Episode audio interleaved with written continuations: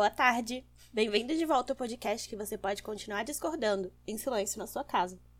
Tinha tempo que você não ouvia minha voz no seu ouvidinho, né? Eu estava de férias de mim mesma, mas eu voltei com mais um tema incrível. Há muito tempo atrás, quando eu ainda estava investida em me formar na primeira faculdade, eu apresentei um trabalho sobre como Crepúsculo quase arruinou uma coisa incrível. Sim. Eu digo arruinou sabendo que se você me ouviu até aqui, tá pensando, Muitas coisas foram arruinadas pela existência de vampiros que brilham. Vampiros nunca mais foram tratados da mesma forma ou com o mesmo respeito. E se é por isso que você tá aqui, eu recomendo que você vá embora. Eu, como muitos dos meus amigos, sou mais uma dessas pessoas que esperava o dia que eu ia ser resgatada por um Volvo Prata. Mas não é sobre isso que eu quero falar. É uma coisa que vai muito além de eu, de você e a nossa relação com o Crepúsculo. Sim, é sobre ela e é o James e como o Crepúsculo quase arruinou o mundo das fanfics. O significado da palavra é bastante óbvio. A junção das palavras fã e ficção é usada para descrever a utilização de obras reconhecidas ou simplesmente pessoas famosas, atores, bandas, modelos, pelos fãs como base de uma nova obra. O tamanho pode variar desde apenas algumas frases até longos capítulos, que me levariam exatas 36 horas para terminar, de acordo com o meu Kindle. Raramente as fanfics são autorizadas pelo escritor da obra inicial, apesar de que sua existência por si só impulsiona a popularidade da obra original. Em geral, as fanfics são uma extensão do universo canônico do universo da ficção. O que é canônico? É uma coisa que o autor escreveu e ele pretendia que isso tivesse no universo. Explicando cenas ou criando histórias mais complexas para pequenos plot holes, como por exemplo, o desenvolvimento da relação sexual de Edward Cullen e Isabella Swan, Acho que agora você já sabe mais ou menos onde a gente está, né? A origem dessa obra em particular é bastante notória, o fanfiction.net. Sua estreia como um site veio junto com a origem da própria internet, em outubro de 1998. E atualmente eles têm histórias em mais de 40 línguas, sendo o site mais popular para postagem de fanfics e provavelmente o que conta com a maior diversidade de histórias. É no fanfiction.net que começa a nossa história com 50 tons de cinza. O romance erótico, que foi traduzido para mais de 52 línguas e quebrou recorde de venda no mundo inteiro, na grande realidade, era uma fanfic. Sim, estranho, né? Uma crise de meia-idade de L. James, baseada em Crepúsculo, que foi publicada com o título de Masters of the Universe. Se tornou essa coisa que todos nós odiamos. E a maioria de nós entende por que odeia. 50 Tons de Cinza não é nem de longe realista ou sensacional mas é sozinha responsável por colocar nas prateleiras um boom de publicações de fanfics, transformando autores desconhecidas em sucessos de venda, como Cassandra Clare, Shadowhunters, Anna Todd, de After, e aqui no Brasil, Camila Sodré, com a milésima vista. Star Trek carrega o título de maior responsável pela popularização do gênero. Ela e outras séries como Supernatural inseriram esse fato como alguns plots de episódios, mas é Star Trek quem de fato inaugura o gênero slash e o femme slash.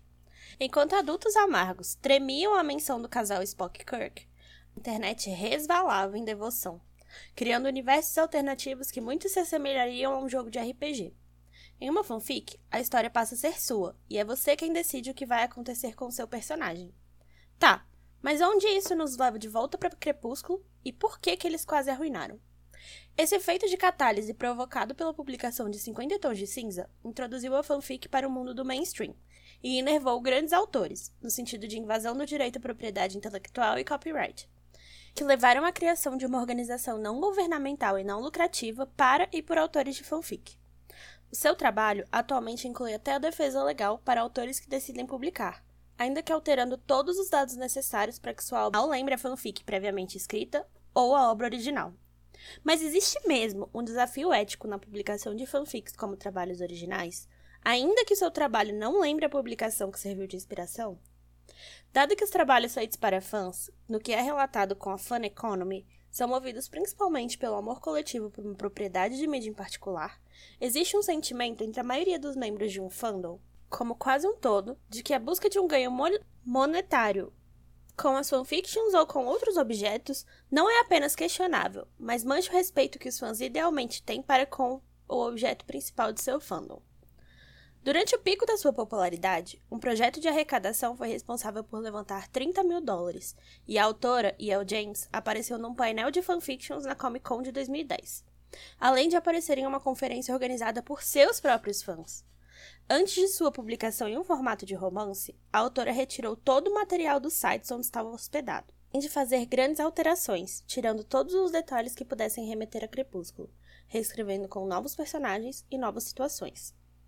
Muitas mulheres adultas jamais conseguiriam imaginar a jovem Bella Swan e o vampiro sedutor Edward Cullen no papel de Anastasia Christian Grey, menos ainda toda sua relação altamente sexual, voltada para a dominação de Anastasia. Apesar disso, o livro foi ridicularizado fortemente por críticos, leitores e fãs da saga Crepúsculo, embora nem todos concordassem com os motivos. Além disso, E.L. James trouxe o BDSM para o grande público e recheou o universo do BDSM com críticas feministas e o universo de Crepúsculo com críticas dos praticantes. A verdade é que não importa o ponto de vista, 50 Tons de Cinza agradou um público muito específico, mas acabou sendo alvejada com críticas à escrita pornográfica e erótica. Faz sentido para vocês quando eu digo que eles quase arruinaram uma coisa legal? E eu não vejo muito problema em, em como 50 Tons se popularizou ou em como 50 Tons foi escrito, ou mesmo do que eles falavam. Esse não é o grande problema. O problema é a forma como as pessoas trataram a história, como trataram até a própria autora. Sinceramente, é por conta desse tipo de comportamento que a gente não tem muita coisa legal. Se você ouviu meus outros episódios, você sabe que eu não sei terminar um episódio. Então você pode me seguir nas redes sociais ou no YouTube, como Flonediter, com o X no final. Ou então você só fica em silêncio, só me escuta. Eu volto. Tchau!